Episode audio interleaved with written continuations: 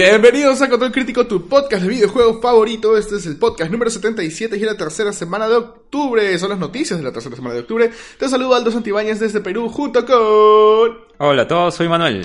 ¡Yeah! Yeah, ¿Cómo, ¿cómo estás, pues bien, ¿tú también? ¿Bien? Sí, sí, sí, acá pues este... Entrando en listo calor. Para, para decir las, las, la- las noticias de esta semana, ¿no? Que justamente este es un programa un poquito cargado. han- De emoción, de han- noticias, han- de han pasado aventuras. va- varias cositas interesantes. este, Fuertes, ¿ah? Y fuertes, ¿no? Y Mm. vamos a comentar de eso. Pues Por sí. favor, danos un update de qué cosas vamos a hablar esta, en este programa. Bueno, vamos a arrancar con varias noticias de Nintendo, entre ellas el último update para Switch, vamos a hablar del último trailer de Pokémon, vamos a hablar de Fire Emblem y todo su contenido de los DLCs. Fire Emblem Warriors. Warriors, efectivamente, o chinitos. Vamos a hablar también de algo interesante que está pasando con Sony que quiere publicar cosas en Switch que... También vamos a hablar de las betas de Nintendo en general. Eh, últimas noticias también que han salido de Dragon eh, Ball Fighters, eh, Halo, eh, The Master Chief Collection, que Sí, ya está una actualización para el, el Xbox One X. Así es. Ajá. También vamos a tener un nuevo personaje de Street Fighter V. También Mass, Mass Effect Andromeda sería gratuito. ¿Qué? Hay chance. gra- gratuito entre comillas. Entre pero comillas, bueno, ¿no? pues ya. Hay que, Mira, hay que poner el clickbait. Sí. el audio bait. Sí, bueno, ya vamos a hablar de eso. Exacto, muy bien. Vamos a hablar también de Activision y es que estaría aprobándose una patente que Mm. vendrían a haber eh, estado intentando publicar desde el 2015, pero ya les vamos a dar más información de eso, ¿sí? Pero está muy interesante. Y al mismo tiempo cerraron Visceral Gaming. Y antes de iniciar el podcast, queremos recordarte que no te olvides de interactuar con nosotros en todas nuestras redes sociales. Estamos en Facebook como Control Crítico, estamos en, En Twitter. todas las 20.000 redes sociales. Dije todas nuestras Ahí redes está, sociales, por si acaso. Estamos en Facebook como Control Crítico, en Twitter como arroba control guion bajo crítico y también en www.controlcrítico.com. Sí, ¿qué vamos a poder encontrar en controlcrítico.com? Todos Bueno, los podcasts que hemos hecho hasta el momento. hecho y también algunas noticias. que este, damos los más A lo largo de la que- semana. que vemos, pues, ¿no? Y además también búscanos en los canales de, i- de, de podcast, eh, iBox y iTunes. Ahí siempre también ponemos todos los eh, podcasts y ahí lo bueno es que te puedes suscribir y cada vez que nosotros posteamos algo nuevo inmediatamente te avisa, pues, ¿no? Efectivamente. Así que ahora sí estamos listos para iniciar. Ahora sí. ¡Comenzamos! Comenzamos.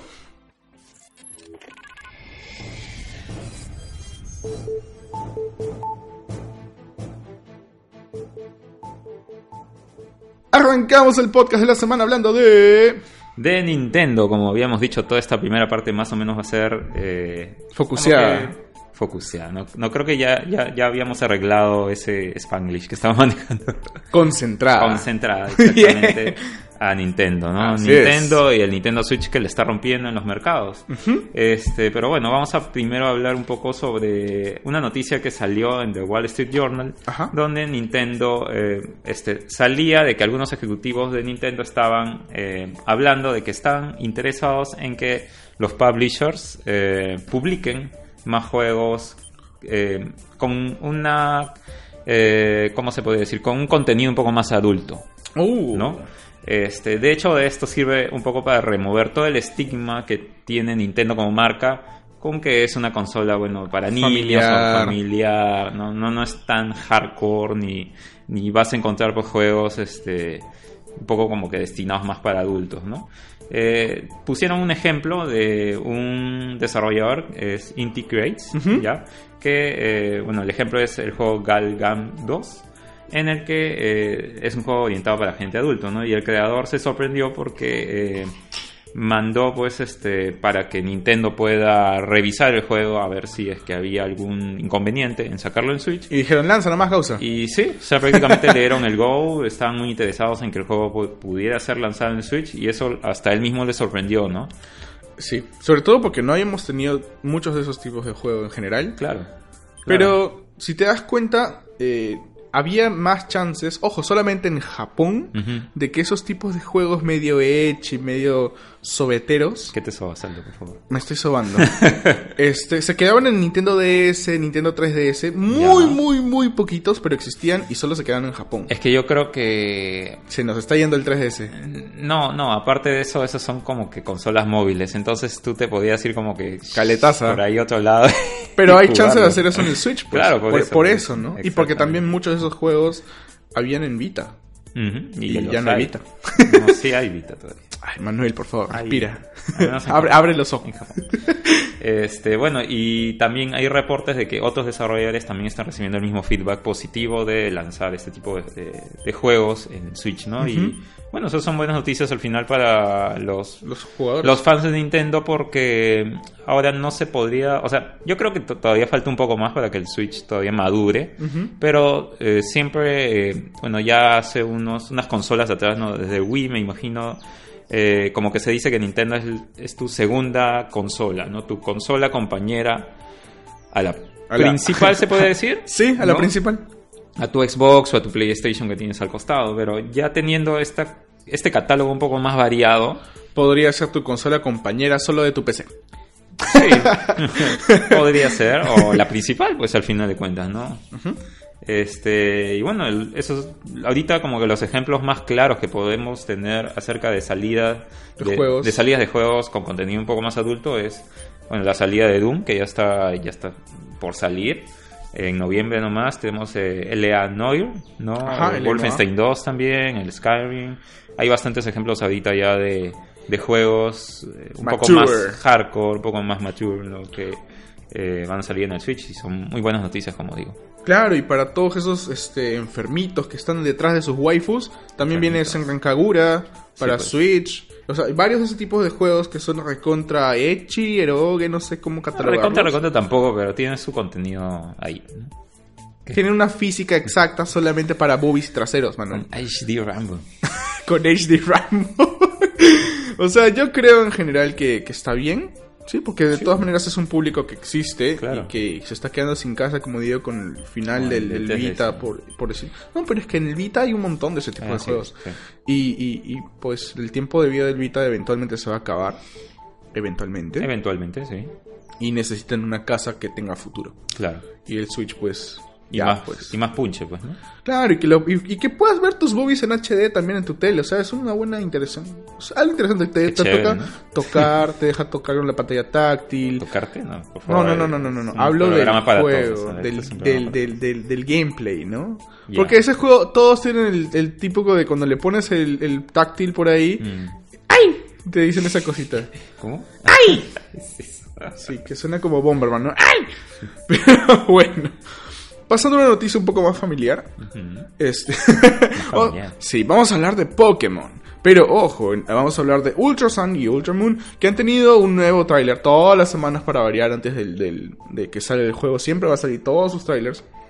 Como, sabemos de, de por sí de Pokémon. Y esta vez han enfocado bastante en cómo va a ser el tratamiento de la historia. Y cuáles son los cambios que vas a poder diferenciar entre Pokémon Sun y Moon y Ultra Sun y Ultra Moon. Y bueno, todo parece que ahora es más darks. Más darks. ¿por Sí, qué? ojo, que estamos en el 3DS, no en el Switch, ¿ah? Es Claro. más oscuro. Porque de por sí le todo la ¿Que es idea... más adulto también? No, no, solo oscuro. Ah, pero ¿cómo? Es ¿A qué refieres pues es negrito. No, mentira. Eh, que vas a tener vari- varias interacciones o varios de los conceptos que se están utilizando para Ultra Sun y Ultra Moon van con esta intención de algo que no son tan necesariamente criaturas tan orientadas a lo que no- normalmente Pokémon está acostumbrado. Digamos que tenemos N Pokémon de diferentes formas, diferentes tamaños, conceptos y todo. Pero en Pokémon Sun y Moon comenzaron a, a generar una- un nuevo tipo de criaturas que habíamos conocido como Ultra Beasts. Así es. ¿no? Que hablamos justamente la semana pasada, ¿no? o la semana antepasada. No, la semana pasada. Sí, ¿no? Sí, toda Sí, la- ¿cómo te todas digo? estas semanas han estado saliendo Hasta, varias hasta que salga el juego final, salga el juego todas las semanas vamos a ver de cosas nuevas. entre leaks y noticias confirmadas. Pero este, estos Ultra Beasts no son como los Pokémon que por ahí estamos acostumbrados a que incluso tengan actitudes más eh, naturales o casi salvajes. Ya. Pero estos se sienten más como cosas irracionales, cosas alienígenas. Entonces, este, toman posesión de cosas, ¿no? Este nuevo Pokémon legendario que se va a llamar Necrozma, en realidad se va a apoderar de los Pokémon legendarios que hemos visto en Sun y Moon, generando dos nuevas entidades, ¿no? Como habíamos dicho la semana eh, pasada, Duskmane Necrozma y Downwings Necrozma. Entonces, este, de- desde el por sí el hecho de que una cosa alienígena tome posesión de tu cuerpo, estamos hablando de conceptos más oscuros de lo que usualmente estamos eh, acostumbrados a ver en Pokémon. Y de hecho, para los que hayan jugado a Ultra Sun y Ultra Moon, ya No, saben lo que... Sun ah, Moon. lo- sorry, sí. Sun y Moon, es que son tan parecidos, hay un ultra de diferencia. Sí. Pero para los que hayan jugado Sun y Moon, van, ya pues han experimentado ese tipo de situaciones con, con un enemigo en particular, ¿no? Que no voy a decir este quién fue, Ya. porque todavía debe haber gente que no ha jugado nada, pero eh, va a ir orientado a ese tipo de situaciones. Entonces, eh, de por sí la misma, el mismo titular del tráiler es, este no es el Alola que tú conoces, así todo, uh, Todo misterioso. spooky". Ya. Sí. Pero bueno, en realidad me parece que los cambios en sí no son tan eh, radicales, así como para que, que se considere como toda una nueva iteración. Sí tienes los lugares, pero los lugares ha- han cambiado un poco. Al no, mismo- de hecho, ¿no? Si no sería un poco fresco venderte prácticamente el mismo juego al mismo precio. Hablamos de Pokémon, Manuel. De por sí te venden el mismo juego como Sun y como Moon al Bueno. mismo precio. O sea, Es cierto. o sea, permítame que me ríe un poquito contigo. Pero igual. Pero sí, es, es básicamente una historia en paralelo. Ojo, cuando digo paralelo no digo que Sun y Moon y Ultra Sun y Ultra Moon tienen continuidad, sino que parece que son dos alternativas totalmente distintas. Ah, es un spin Es como un cosa así. spin Ya. exacto. De qué pasaría si el normal y qué pasaría si el otro, el Ultra Sun y Ultra Moon. Donde incluso los personajes principales no van a ser los mismos, van a ser otros. Pero bueno, obviamente los hechos se van a, a- desen- desencadenar de una de forma distinta, lo cual es chévere. Y ojo que también han confirmado que va a durar más que Sun y Moon. Entonces, este, no sé, espero que, que lo que sea más durable sea que haya más situaciones interesantes, más cutscenes, más cosas, y no simplemente más texto. Pero es Pokémon, ¿no? Nos puedes aprender de muchas formas y ahí está. No dejes entonces de ver el último trailer también de Pokémon o de informarte. Igual te vamos a traer todas las últimas noticias que vayan saliendo todas las semanas de Pokémon. Van a estar aquí contadas por nosotros. Ya sale también, ¿no? Sí, en noviembre 17. Ujú. Ujú, ujú, ya. Nos falta menos, de un mes. Ultra el Sun, Ultra Sun. Sí, porque, Porque, ya, viene el solcito. Me vas a hacer comprar Ultramoon. Aldo, eh, sí, ¿no? Para que conozcas más a tus podcasters. Aldo odia el sol. ¿Así? ¿Tanto así? Sí, me malogra mi piel, me arde, me da calor, me hace sudar, no puedes dormir Sí, con pero nadie. a veces como cuando ya hace mucho tiempo de frío, como que ya buscas algo de sol, ¿no? Piensa que en tiempo de frío puedes hibernar con alguien. En el, en el verano no. Es cierto. Ya está, y yo pero- soy muy flojo. Muy, muy flojo. ¿Y el sol, el calor no te hace flojear más? No, no. Quieres salir en realidad del... Ya, Te respondiste solo. sí. No, sí, es que ya me acordé que me hace sentido. Sí. ok, bueno, vamos a cambiar de noticia y vamos a hablar de Fire Emblem Warriors. ¿no? Chinitos. No, Fire Emblem Warriors.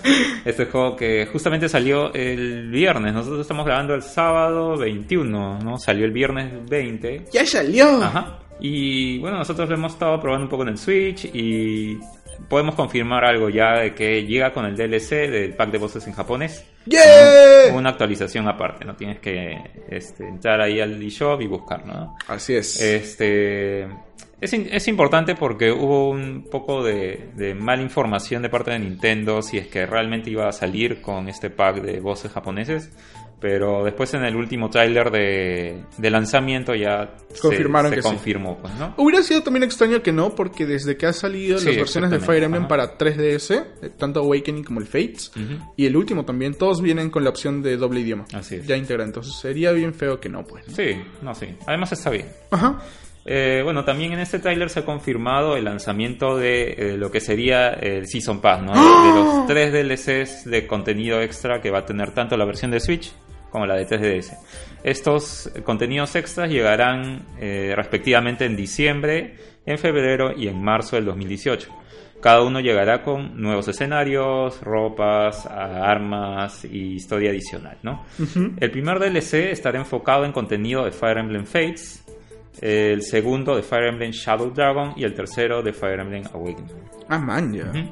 Cada uno costará 9 dólares por separado y también podrás comprar, como dije, el Season Pass por 20 dólares. Ah, man, ya, qué chévere. Es, ah, varios de mis personajes favoritos ahora, ahora, están como parte del Fates. Pero vi, vi que por ahí va a salir Lin de, de- del Ajá, 7, sí. así que espero que no sea un DLC. Eh, sí, bueno, y hablando de precios un poco, bueno, si eres bastante fan y quieres los DLCs, de hecho que te conviene comprar el Season Pass, que está 20, y no los DLCs por separado que están 9, te Claro. muchísimo más, pues, ¿no? Claro. Eh, bueno, como te dije, lo estuve probando y el juego es una buena opción para los que les gusta el musou. Chinitos. El museo, ya que tiene, o sea, es un museo al fin y al cabo, pero Claro. tiene características de Fire Emblem, pues, ¿no? Claro, Eh, los, lo- los esos de cuando conversas con tu. Claro, amorcito. además de las conversaciones, ¿no? Una de las cosas que más me gustó es un poco cuando empiezas a cuando, cuando empiezas las batallas, ya hay ciertas zonas que tienes que defender o tienes que atacar, ¿no? Más estratégico. Sí, entonces tienes diferentes eh, personajes con diferentes habilidades, diferentes tipos de armas. Y como maneja esta, estos tipos de armas, esta trilogía de tipos de armas que siempre maneja los Fire Emblem, Ajá. eh, tienes que saber a quién mandas a un punto A, un Con punto las B. ventajas. Exacto, para que este, dé resultado mandarlos a, a esas zonas, pues no, si no los pueden matar y es permadeath el juego. Eso. Ah, como Fire Emblem. Es ¡Qué, Fire verduri- Emblem. ¡Qué verdurita! Ajá, así que este, yo creo que ese es un toque extra que le da que le da el Fire Emblem al museo y está, está bastante bien, pues, ¿no? Y aparte, una de las cosas que también me parecía chévere es que había un modo historia, ¿no? Que, que te hacía revivir escenas o momentos de varios Fire Emblem antiguos, ¿no? Eso también está bien paja. Sí, sí, sí. porque verdad se sentía como que todo pero en HD. Lo de siempre pero en HD. Así es. Sí, así que si. eh, Bueno, de hecho, si eres fan de Fire Emblem, ya, de repente tienes. puedes tener el juego, pero si no, este, bueno, ya, ya salió el juego, así que le puedes dar una ojeada. Pues, ¿no? Chequea los reviews por ahí, Ajá. infórmate antes de consumir, ¿no? Como cuando ves tu tabla de nutrición al costado de lo que comes, pero con tus juegos.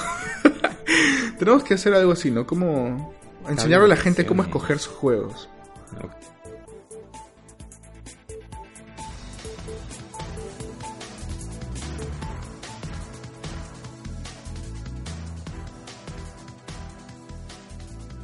Bueno. Pasando a otra noticia relativamente de Nintendo, y digo porque relativo porque es algo que tiene que ver más con Sony. ¿Qué? ¿Qué tiene que ver Sony con Nintendo? Bueno, es que Sony podría publicar un nuevo, bueno, va a publicar de hecho juegos en Switch. Así. Así es, bajo el nombre de una nueva eh, empresa de publishing que se llama Antis. Ahora, que yo sepa, no solamente en Switch, sino también en PC. Claro, bueno, no sería nada. para Antis, claro, sería una novedad, ¿no? Pero no sería de hecho la primera vez que Sony eh, publica cosas en general eh, fuera de sus propios eh, métodos de distribución, o sea, PlayStation o PlayStation Vita. Bueno, también tiene juegos en iOS, en Android, ¿no? Claro, sí, sí, sí. Pero por ejemplo, Planet Side 2 y Payday the Heist habían salido para PC y originalmente habían sido parte de desarrollo, eh, bueno, de publishing de Sony Online Entertainment. Ah, sí. Antes de ser ahora, pues, lo que conocemos como Sony Interactive Claro, claro. Entertainment, ¿no? Pero bueno, esta empresa Antis vendría eh, a ser una extensión de Sony Music Entertainment. Ya. Eh, tú ¿Qué sabes que Sony tiene Sony Music muchas haciendo juegos. no sé. Es que tienen que hacer juegos con música, supongo, ¿no? Pero, pero más o menos ahí va la nota. O sea, ya sería el primer juego que estaría detrás de publishing de Sony, indirecto o directamente, porque al final Antis es una empresa de Sony, eh, que estaría buscando votar este, no solamente cosas en Switch, sino también, sino también en PC. Y de hecho, de hecho nos dice que, y tanto la- el, el- el lema del publishing para An- Antis es para todas las empresas indies, o bueno, independientes. Independientes. In- independientes, peja. No, eh, para las empresas independientes, sí, que quieren botar juegos y todo chévere. eh, que en realidad su misión es tratar de no tener límites eh, en lo que es publishing, ¿no? O sea, en cómo public- publicar lo- los juegos sin, sin ofrecer baches a todos sus clientes en general.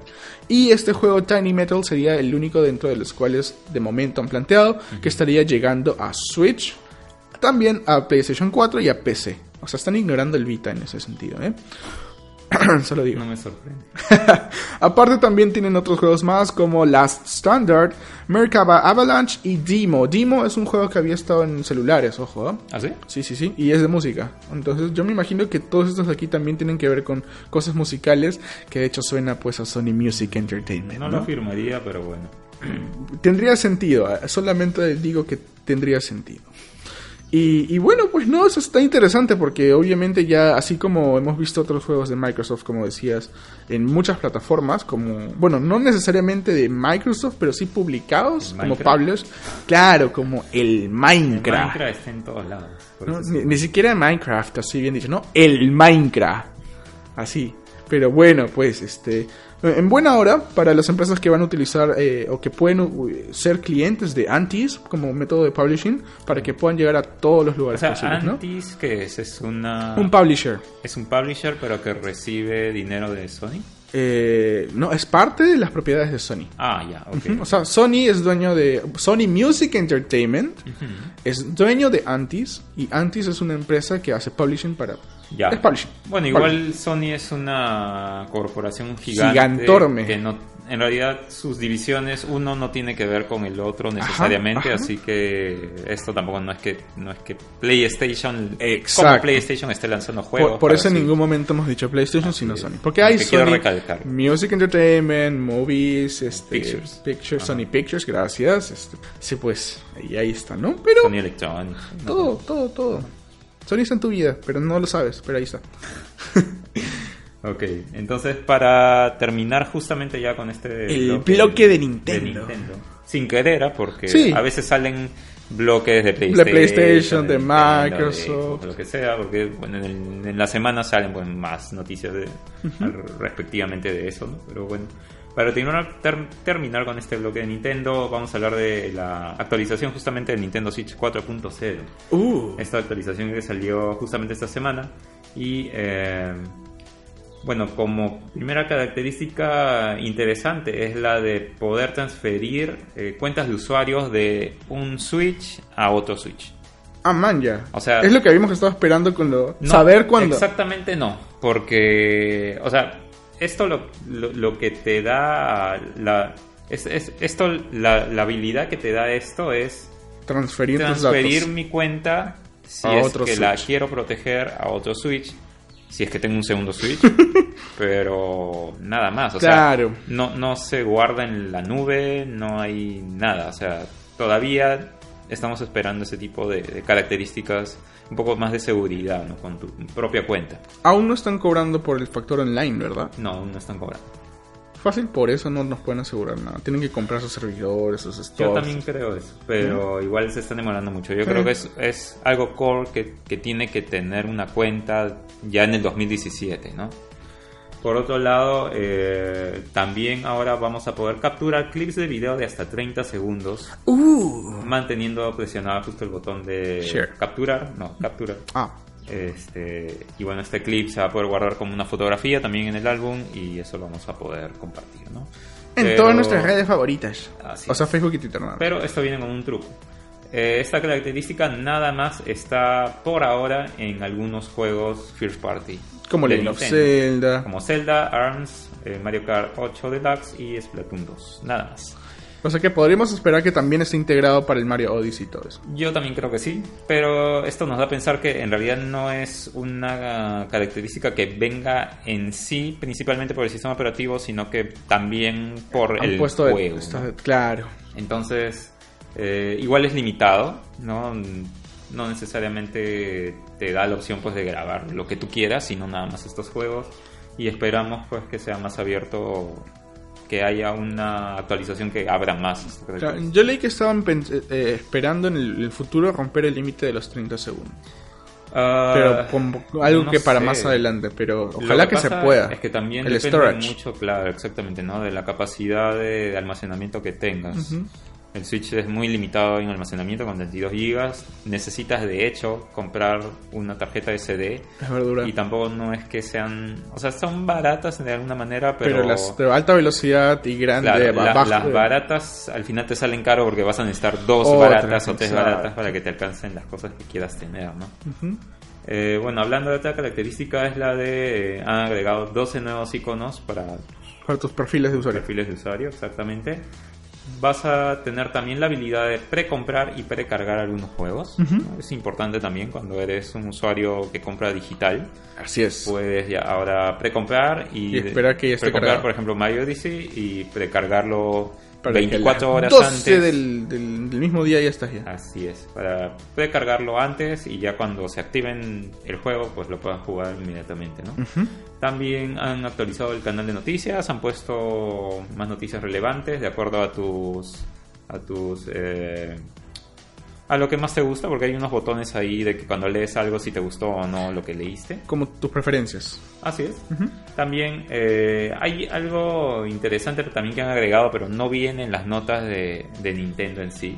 Que, este, bueno, muchos usuarios eh, les encantaría tener, eh, poder manejar el Switch y a la vez usar audífonos inalámbricos Bluetooth. ¿no? Claro, Es todos están extraño, pidiendo. Es extraño que el Switch venga con capacidad Bluetooth y no puedas hacerlo, ¿no? El Vita lo puede hacer, eh, no sé, es extraño, ¿no? Entonces, Los celulares pueden. bueno, celulares son celulares. La cosa es que en el Switch no se puede, ¿ya? Pero, Pero- han logrado, eh, por ejemplo, eh, sabemos que en el dock hay un puerto USB. USB y han logrado poner uno de esos transmisores Bluetooth Claro. y eso lo, le haces un par con el, con Con el tu- headphone Bluetooth Ajá. y de esa manera ya puedes usarlo.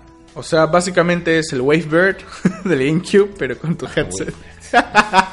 Bueno, algo así, ¿no? Y Solo lo- que más chiquito. Y, y lo más raro es que si quieres usarlo en modo portátil, que ya no tienes el dock, entonces tienes que conseguir un, El, ya, un el transformador de hack de... USB-C a USB A, Ajá. ¿no? y eso unirlo al transmit al- ¿Qué a necesidad? este transmisor y eso ya ponerlo. Pero eso ya es el colmo. Es una guachafada, pero Sí. es una opción que... a ver, Lo que pasa es que no es... O sea, se está dando soporte al parecer, pero no es oficial. O sea, es como que es parte del uso del... Del usuario. No, es parte del uso de- del USB, Ujú. ¿no?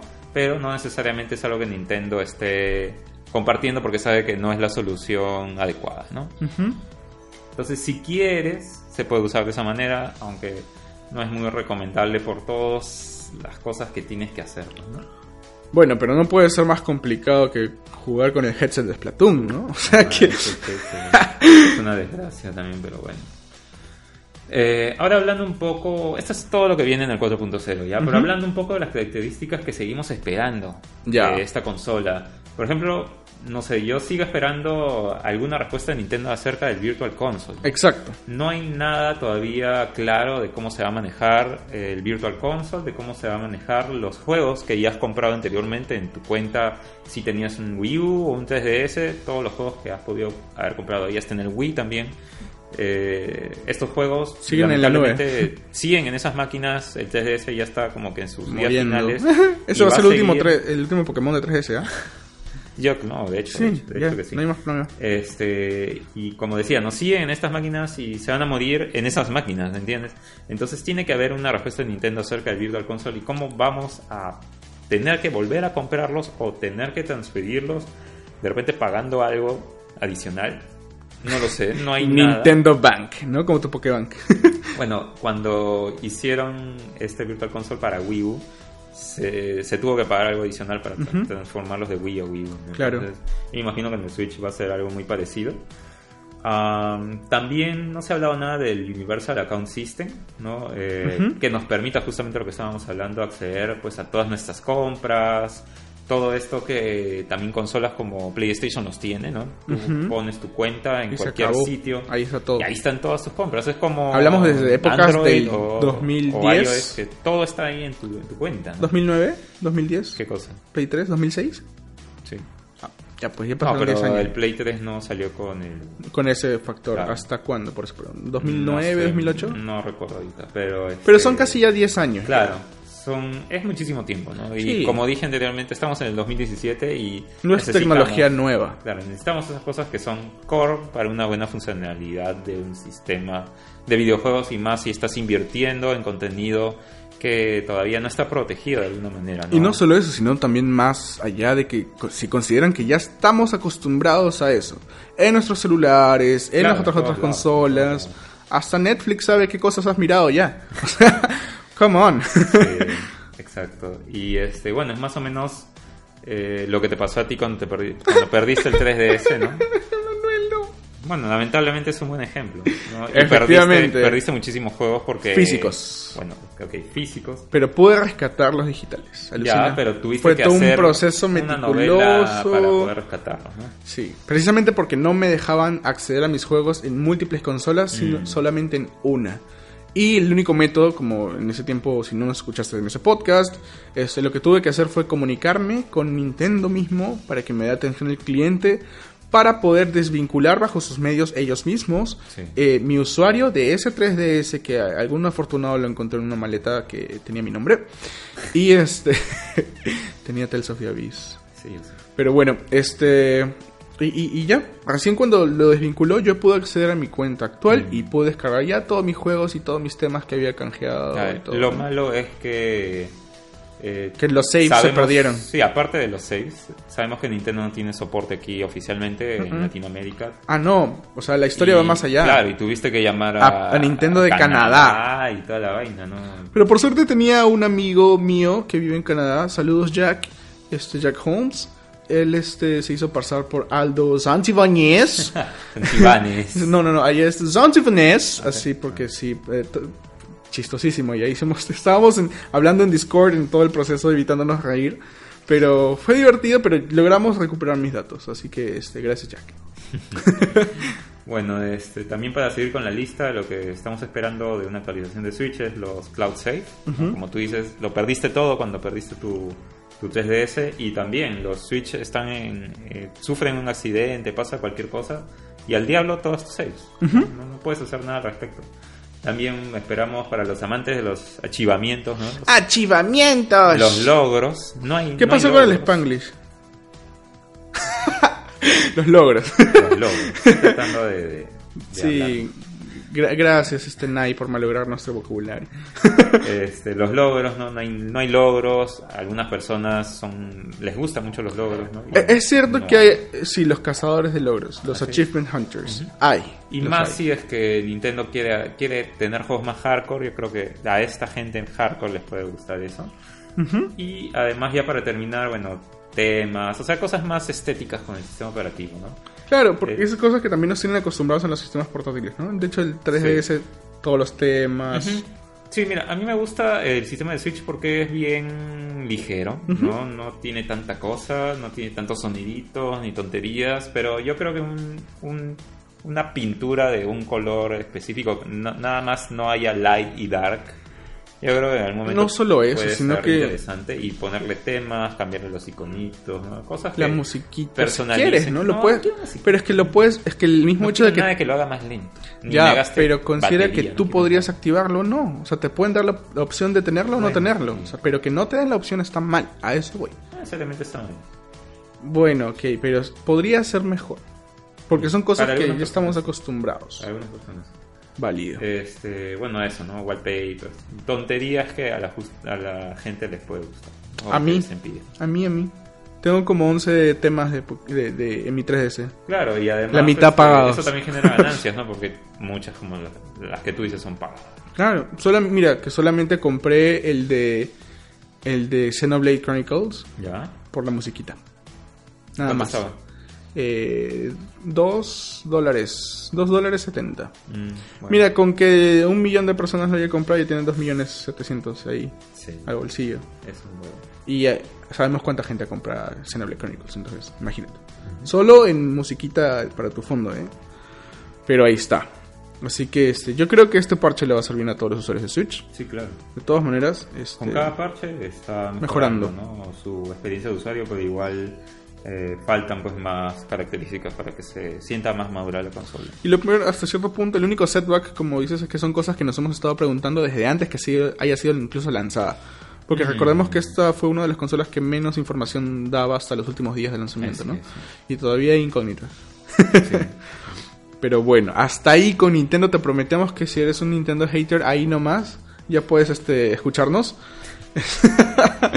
Vamos a hablar ahora de Dragon Ball Fighters. Sí, juegazo que ya está por salir el otro año. Así es, el otro año, porque ya nos han dado la fecha exacta de lanzamiento. Y es que hu- hubo una publicación en la revista V-Jump, ¿no? Que es parte de Shonen Jump y todo, eso, de Jump en general. Y este estaría saliendo el primero de febrero para Japón, en PlayStation 4, en Xbox One y en PC. Uh. O sea, en Steam, básicamente. No sé si va a salir por otros medios, me imagino que también. Pero acá estamos más acostumbrados a escuchar Steam, así que digo Steam por la gente, ¿no?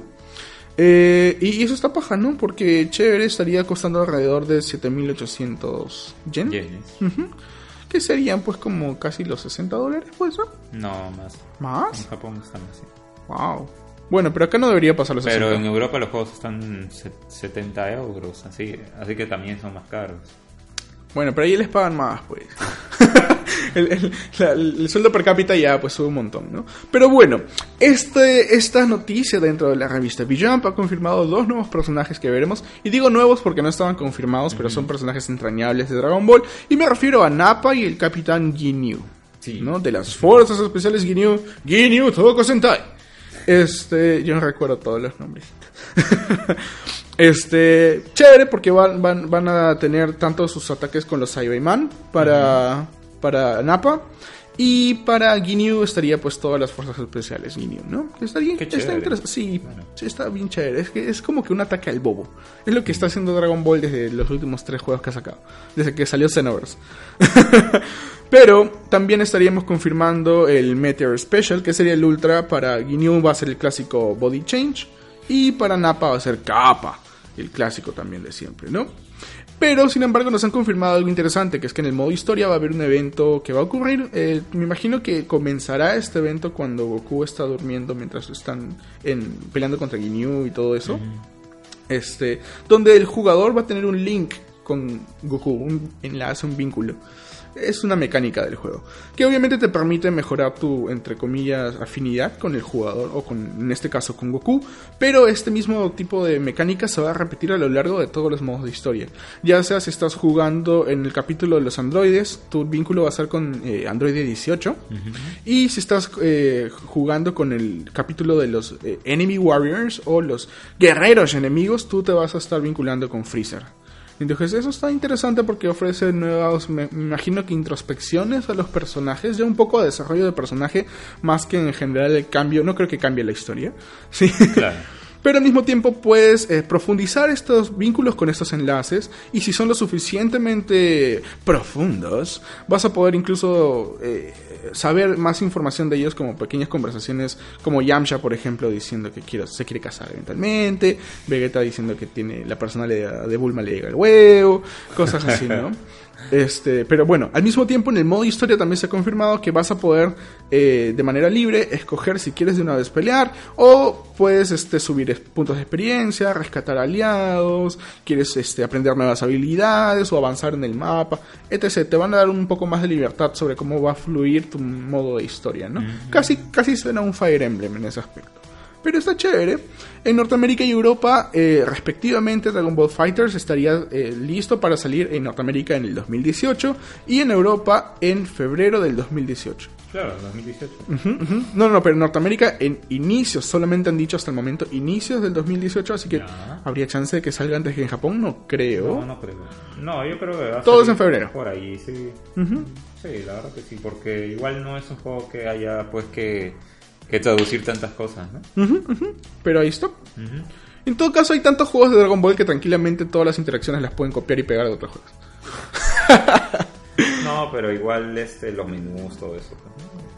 Así es, así que si eres un fan de Dragon Ball o eres un fan de Nintendo y has estado escuchando todas esas noticias que hemos traído en este primer segmento, no dudes de comentarnos en eh, las redes sociales que ya mencionamos al inicio del podcast y déjanos tu opinión y nos vamos a ir a tomar un pequeño break. Sí, pero igual se los volvemos a repetir por si acaso. ¿no? ¿Sí? ¿No quieres mejor repetirlo después del break? No. Ok. también. también. Ok. Coméntanos en Facebook, estamos como Control Crítico. Estamos también en Twitter como arroba control crítico. Y también en www.controlcrítico.com. Ojo que para comentar en la web tienes que entrar al episodio y en la parte de abajo está la sección de comentarios. ¿eh? Sí, eh, bueno, coméntanos qué te pareció la primera ronda de noticias, qué te pareció las eh, actualizaciones de, de Nintendo, qué es lo que estás esperando de Nintendo Switch para más adelante. Si vas a comprar Fire Emblem. Y de repente Pokémon te parece más oscuro, como dice Aldo. No sé. O, o de repente está muy piticlín todavía, quieres que haya sangre, quieres que haya muerte, no sé. Nah, Pokémon nunca va a estar relacionado con eso. No, pero los jugadores ya veteranos tienen un modo de juego que en realidad eh, la- es en ese modo de juego que generalmente se da en los foros. Ya. Es, no recuerdo cómo se llama ahorita, pero las reglas son sociales, reglas sociales de internet, pero si quieres lo puedes jugar así, que es una, un modo de juego en el que si te muere, se te muere, se te acaba la vida del Pokémon es porque muere. Y tienes Ya. que ir a la, a la PC de, de- de tu centro Pokémon Ajá. y poner release y lo tienes que soltar.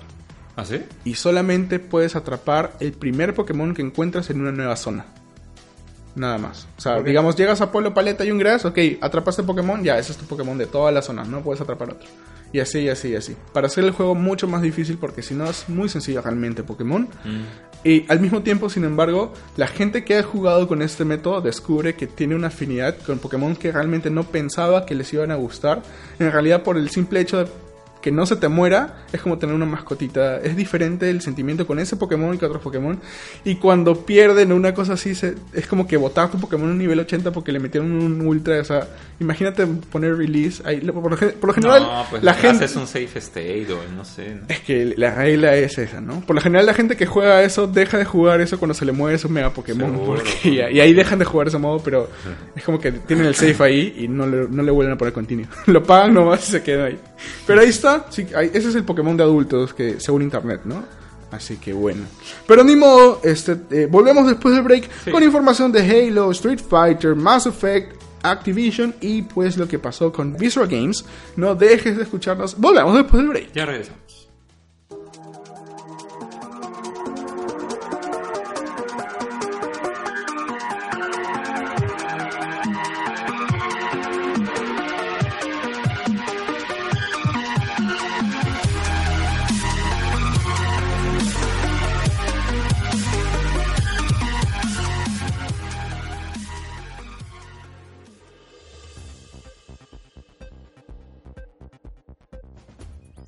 Continuamos con más de Control Crítico. Soy Aldo. Y yo soy Manuel.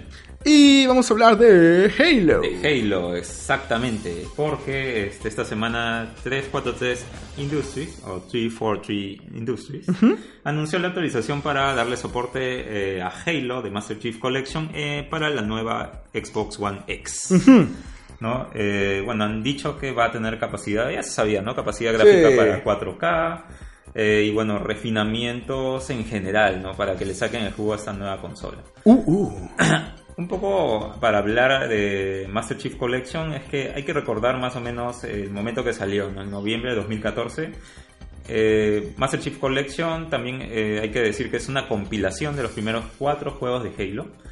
Eh, y bueno, en- como decía, ¿no? en el 2014 eh, toda la parte single player fue aplaudida por, por muchos de, de- de los fans pues, de Halo. ¿no? Ajá. pero hubieron muchísimos errores eh, garrafales en lo que es la estructura de los servidores para jugar online, ¿no? Eh, convirtiéndolos casi injugables, ya que este, pues había mucho lag, eh, no se podían conectar los servidores, Ujú. habían errores en el matchmaking.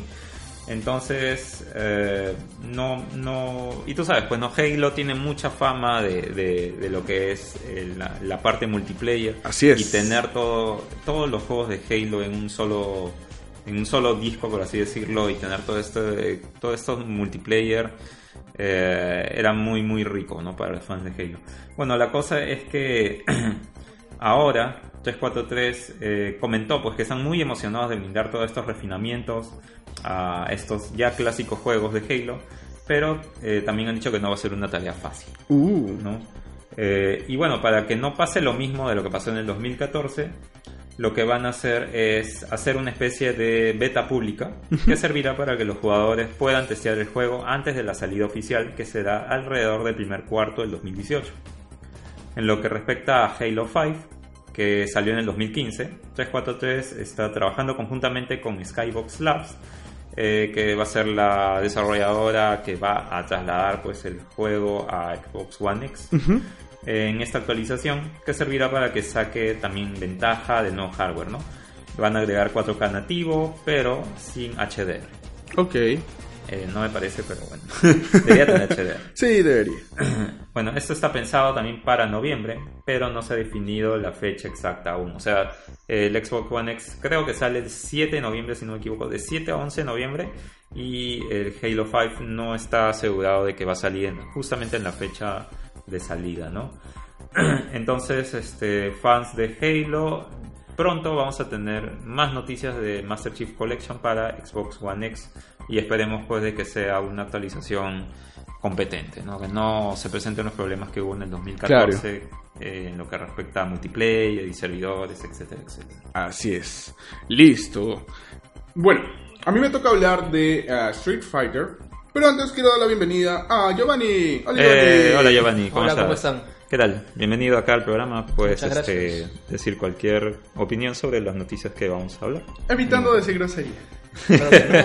No, No- nos escucha toda la familia. Es un programa familiar, ¿no? Bueno, es- Mentira. este, pero bueno, este, vamos a hablar de Street Fighter 5 Ya. y es que al fin se confirmó el último personaje del, del- de este pack pues de personajes. Del 2017, ¿verdad? Exacto, gracias Giovanni, se llama Seco. Y es este ninja que ya se había visto antes en algunos Street Street Fighter como Fighter historia de 2, exacto, exacto. De Guy, ¿verdad? Este ninja ¿Salió en Alpha 2? Sí, pero era Sí. como el que el fondo Era el maestro de, de de Guy. Guy. Ah, man, ya, qué chévere. Guy Sensei. Así es. Oh. No, ese Gai Sensei es de Naruto. Pero sí, Seku es específicamente el, el- el maestro de Gai y claro que tanto en su apariencia se siente bastante, tanto en la forma de correr, su, su, su postura, tiene Ah, muchas cosas muy similares. Guy. ajá. Ajá. Sobre todo lo que llama la atención es su forma cambiante. Exacto. Puede cambiar Sí. de una manera de velocidad a uno de puro, pura fuerza. Y no solo eso, morfológicamente envejece Envejece y o se rejuvenece. joven, o ¿no? rejuvenece, sí, es, es el Mercy de Street Fighter. ¿Y eso qué sé? O sea, ¿cuál es la historia del, del, del tipo? ¿Por, ¿Por qué tiene ese poder que se hace más joven, más viejo? Más que nada es Sí. estética, porque simplemente pertenece a un grupo de ninjas. Ya. El cual también este, es perteneciente a Guy y también este Uki también tiene su propia legión de ninjas. Ok. Entonces como que cada uno tiene sus habilidades personales. Su legión por separado. Entonces, en este caso, Seku puede hacerse joven y viejo. Como gameplay, las diferencias entre Seku, eh, entre- en todo caso, joven, le permite hacer este eh, puñetas o patadas fuertes que generan mucho más damage y te dejan un toque aturdido. Sin embargo, el Seku viejo te permite tener ataques de más rango. Entonces, para jugar bien con Seku vas a tener que aprender a jugar en sus distintos modos y saber cuándo combinarlo en larga distancia, en corta distancia y todo lo que hemos visto en el momento, ¿no? Su ataque vi es, bueno, más que nada pareci- un poco parecido a lo que hacía Uki con sus esferas de energía. Así es, así es. pero en verdad brinda más potencia. Es como una combinación entre el, el de Chun-Li con Ajá. el de Ibuki. Y al final, tanto visualmente también me hizo recordar bastante al Ultimate, bueno, el, el ataque especial que tenía Guy en los Alpha. ¿Te acuerdas que se terminaba yendo por varios lados? Sí. Se, se- se parece bastante eh, al Luta que tiene y lo que lo hace sentir más como su maestro, ¿no? Era tedioso tener que pelear con Guy en el Street Fighter 4. pero Efectivamente. Era muy bueno. Pero en todo caso, eh, de algún modo parece que Ibuki también, Ibuki que hablo, que, que Seku va a ser un personaje bastante usado para combatir los, eh, los jugadores que van a estar siempre aéreos, ¿no? Porque Depende. tiene varios, es que tiene varias habilidades que lo ayudan más bien en ese sector, ¿no? Depende en realidad porque a algunos, alguna, algunos jugadores lo que le llama más la atención es que puede hacer en un ataque este, este, una triple patada y Ajá. pega duro. Sí, o sea, combinas el de rango medio, así, así, hasta que llegas al último. Y todo, obviamente tienes que tener tus cargas, pues, ¿no? No, pero- Estables, pero es, es bien, bien, bien versátil en ese aspecto. Tanto con, jugando con los rangos, sobre todo. ¿no? Cada uno de los personajes está, bueno, debidamente balanceado porque, por ejemplo, cuando salió Ed, no pararon de usarlo porque es uno de los más fáciles de ejecutar ataques especiales. Solamente Exacto. apretas como loco el botón de puño y 1, 2, 3, 1, 2, 3, 1, 2, 3. ¿Te acuerdas que hablamos de, de Ed que estaba sí, todo sí, sí. Y ya lo nerfearon, ya le Sí, bajaron ¿sí? Pero al menos está equilibrado porque luego sigue Abigail. Claro, Abigail. Era una bestia, literalmente, porque le metías tres golpes y no podía tumbarse cuando estaba en su estado B. Ya. Ajá. Y sobre todo que también este es, es bastante lento, pero pega como mula. Sí. y después salió Menard. Sí, que en realidad ese personaje está bastante roto. es bien conviable. Sí, pero con sus bolas de. Con su bola de cristal, que puede usar 5 en total cuando está en su. En su este, B. en su B, Pues y golpea, bastante vuelve, golpea, lanza la bola, golpea, vuelve la bola, lanza, golpea, vuelve la bola. Sé que no tiene mucho que ver, pero me recordó un poco a Estela con Destello de Smash. Sí. Donde Destello estaba por un lado pegando y por por el otro estaba este, también Estela.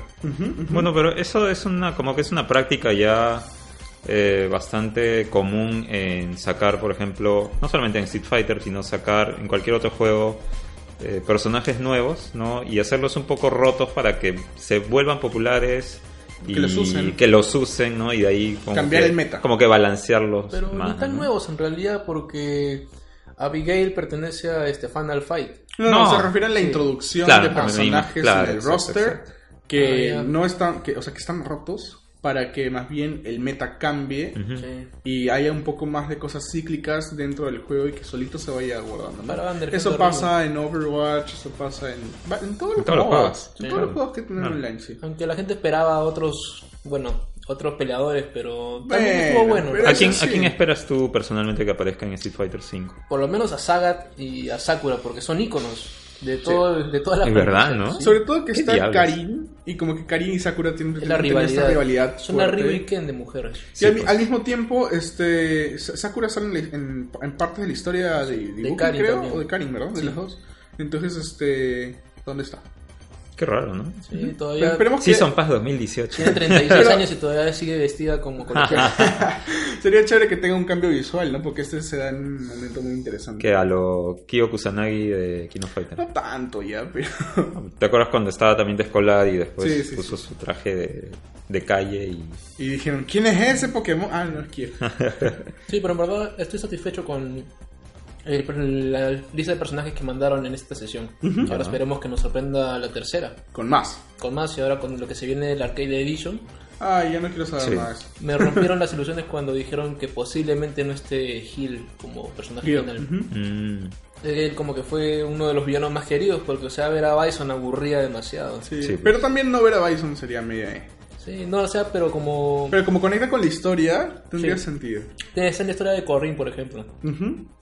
Pero bueno, hasta ahí con Street Fighter V, entonces ya puedes probar a Seku y de hecho es el último de todo este roster, como hemos dicho. ¿Cuánto cuestan los personajes en solitario eh, con Fight Money? Ah, Ah, 100, tre- este, ¿100.000? 100.000. 100 mil. Pues, este, por solitario creo que costaban entre 4 a 8 dólares. ¿No son 6? Más o menos. Creo, creo que son 6 Eh, dólares. Ah, no, este, lo- lo- la- los trajes estaban en ese precio. Ajá, ajá. Así que caro. Tiene con un traje nostálgico y con un traje actual. Así es. ¿Y te da nostalgia verlo? Con su traje nostálgico. Bueno, porque uno, uno de los personajes casualmente te- se pare- uno de sus trajes se parece casualmente a De- uno de los ninjas de Marvel vs. Capcom. A Strider Hiryu. Ah, Ahí Strider. está, exactamente. Qué chévere. Sí, sí, sí. Está. Ok. Son referencias al mismo Capcom al final de cuentas. Sí, claro, claro. Ok, entonces cambiando de tema, vamos a hablar un poco de Mass Effect Andrómeda, ¿no? ¿Qué Este pasado, juego, Manuel? Este juego que estaba lleno de, de- de cosas... eh, Que salieron. Sí, como, como, como que llegó al mercado con un aire negativo, ¿no? Por el mismo es. hecho de que era un nuevo setting, ¿no? Ya no estaba Shepard, bastantes cosas ahí que la gente preguntaba más o menos de qué trataba pues Andrómeda, ¿no?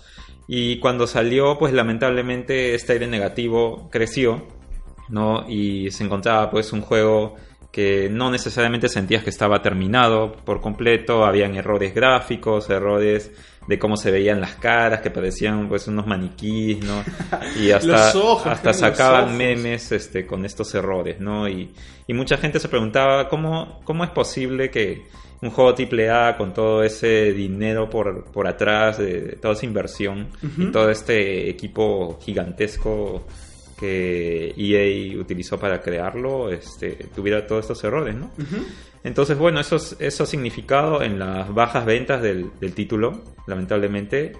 Y pues podemos encontrarlo, por ejemplo, en Amazon si tú ves cuánto está el juego y ahorita puedes encontrar el, del Deluxe Edition a 11 dólares, ¿no? Claro. Nuevo y eso pues llama la atención porque es muy complicado que un juego que, o sea, tiene cuántos meses, cuatro o cinco meses a lo más. A lo más. A lo más. No tiene ni medio año. Por eso, no, no, no tiene ni siquiera medio año y ya lo puedes encontrar a ese precio pues muy muy barato, ¿no? El tema es que este, con, todos, con todo esto que estoy contando, eh, EA parece que ha eh, decidido de que este juego también sea parte de su eh, paquete de juegos que te da el Origin o EA Access. ¿no? Origin o EA Access, Origin en PC y EA Access en Xbox. Es esta eh, este como que como que suscripción para poder tener todos estos juegos eh, un paquete de juegos eh, por 5 dólares, ¿no? Todos estos juegos son de Electronic Arts y por solo 5 dólares vas a tener acceso pues a, a varios juegos de, de EA que me parece que está bastante bien el precio, ¿no? 5 dólares es bastante pagable por una gran cantidad de juegos. Claro. Y bueno, ahora agregan, como dije, Mass Effect Andrómeda a eh, este Origin o EA Access. Este. Lamentablemente, ¿no? Porque al final de cuentas, Mass Effect Andrómeda yo creo que se merecía algo más. El juego en sí no es malo, eh, pero igual, como que la historia, muchas de las, de las cosas, la gente esperaba más. ¿no? Eh, hay que recordar también de que hace unos meses confirmaron de que no iba a haber ningún Más DLC historia. adicional y de que también estaban lanzando el, el último parche del juego Y GG. y no solamente iban a sacar actualizaciones de mantenimiento de sus servidores para jugar online o cosas por el estilo, pero que ya no iba a haber más eh, contenido adicional ¿no? ni más actualizaciones. Entonces, este ahí quedó el juego y como dije, ¿no? EA eh, lo ha añadido a su servicio Origin o EA Access, ¿no? Así es. ¿Qué- qué- Así que si quieres jugarlo, si quieres tener la oportunidad de, de jugarlo, de repente no lo quisiste comprar por las malas, los, los malos aires con los que vinieron este juego, lo Ya, ya. puedes, puedes comprarlo, puedes este, adquirirlo, Rentarlo. rentarlo entre comillas, Ajá. exactamente adquirirlo con si tienes la suscripción de EA o Origin Access. Es más, si ya la tenías, ya ahí está. Ahí ya está, apareció. así es, mágicamente ya Ya está. Ya para- está, ya. Gracias Internet. Oye, es algo irónico en verdad, ¿no? Porque, o sea, muchos juegos de EA están pasando a la otra prácticamente. Eh, ¿a, a qué te refieres? Primero pasó, eso mismo pasó con Battlefront también. El 1. El 1. Pero fue una serie de malas decisiones. sobre todo trataron de ver que era algo rentable, pero no funcionó de esa manera. Prácticamente era un, DL un DLC en dicho juego. Era una cosa que te obligaba a comprar DLCs. Sí. ¿Qué cosa? El Battlefront El 1. Battlefront. ¿Por qué, por qué te obligaba? Porque el juego estaba bien, bien vacío si no te Battlefront si no- 1. Ajá. Demasiado. ¿No? ¿Te parece que estaba bien vacío si, si no adquirías? ¿Lo tuviste? Claro. Mm. A mí no me parece vacío. Si tenía toda la parte de, de- de campaña al comienzo, si te gusta. No, no, no, player. hablemos del último reboot de Battlefront. Ah, Battlefront. Ay, siempre me confundo Battlefront con Battlefield. Ah, no, no, no. Ah, no, no, no. Ah, No, ok, ok, es ok, One. ok. Sí. Ya. Hablemos Ah, de Battlefront. Battlefront. solas. Front. Está demasiado vacío, en verdad. O sea, era como decir, oye, hay un poco de juego en tu DLC. Sí, no, sí, tienen razón. O sea, claro, Battlefront fue un juego que, pues, este, también tuvo mucha, muchos, eh, com- como que tomó mu- muchos errores por el simple hecho de que confiaron mucho en su, en el juego online, ¿no? Y que si no estabas online era muy limitado a lo que podías jugar en sí, pues, ¿no? Y aburrido, en verdad, porque solamente el contenido del juego offline era tres horas. Menos. Y eso, que era tres horas y lo pasabas todo en una sola cosa. Porque al final era repetir misiones. Eh, no quiero hablar de eso. Había demasiado, demasiadas cosas tontas en el online también, sobre todo, por ejemplo, que por casualidad te revivías en la base enemiga y te liquidaban, a láser. Pero bueno, esperemos que todo eso se resuelva en el Battlefront 2, que ya no, Sí. ya no demora. Y es más, este, también lanzaron el- los todo el Season Pass de Battlefront 1 lo lanzaron gratuito. Así que un poco como para enmendar esos errores, ¿no? O también para decir que ya el juego ya está olvidado y que dar paso al En juego. en Burn Sí. ahora no los compré y los puedo descargar. Tanto que en digital le estaban vendiendo a 5 dólares todo el juego, el Ultimate y todo. Así, ya, toma. Es, es muy verdurita. Así que- Sí, ojalá que aprendan de sus errores.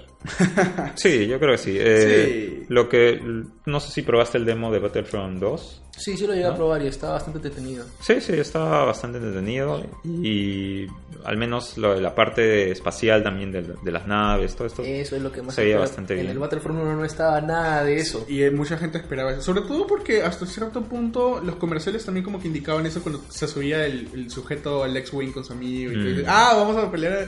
No.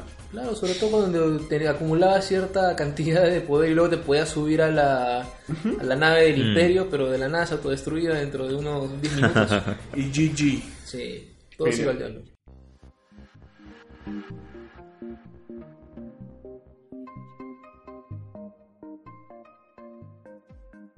Pero ni modo. Vamos a pasar a otra noticia ahora y vamos a hablar de Activision, ¿sí?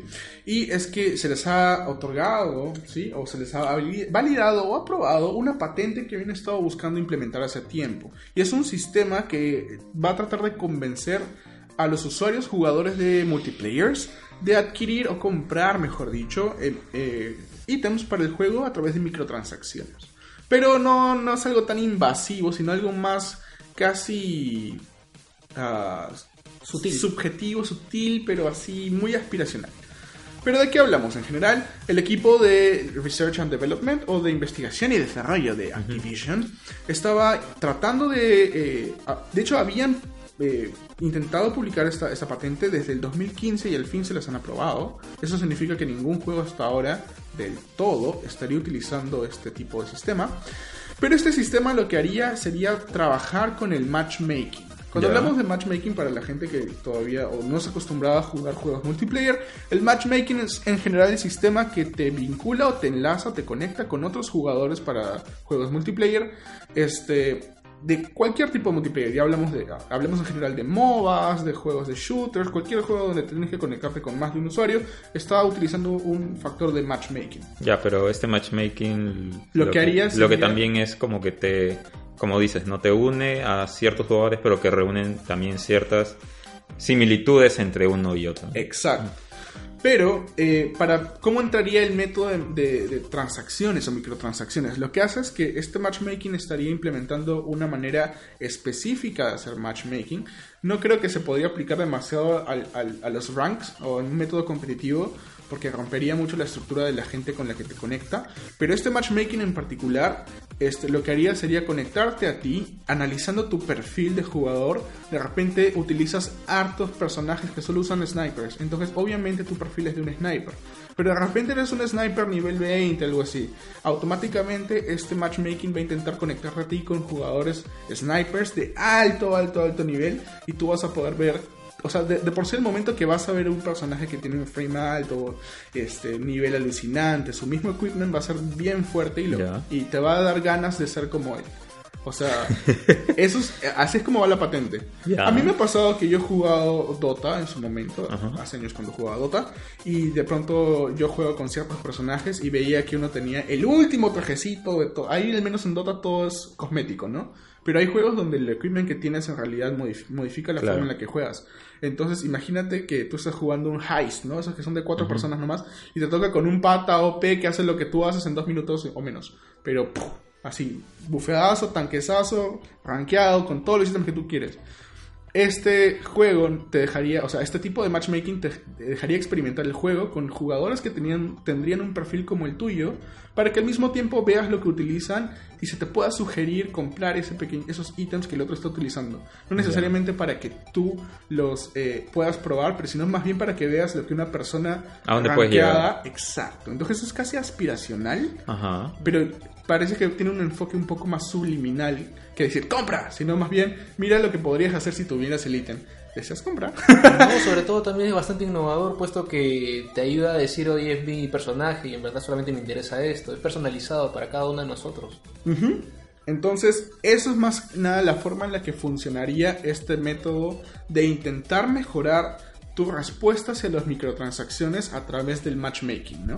Más o menos así está orientado el, el- el tipo de patente que ya se las aprobaron, repito, esto se había llenado el 15 de octubre del 2015. O sea, Wow. casi dos años después. Ya. Se- Pero, o sea, ¿ya se está aplicando en algún Todavía, juego? todavía, o sea, ellos mismos han confirmado que no se está aplicando en ningún videojuego, ni con los shares de Destiny, ni con ningún otro juego que ellos estén utilizando. Ya. Pero más bien eso es algo que podríamos ver implementado en los juegos a futuro de Activision Blizzard. ¿no?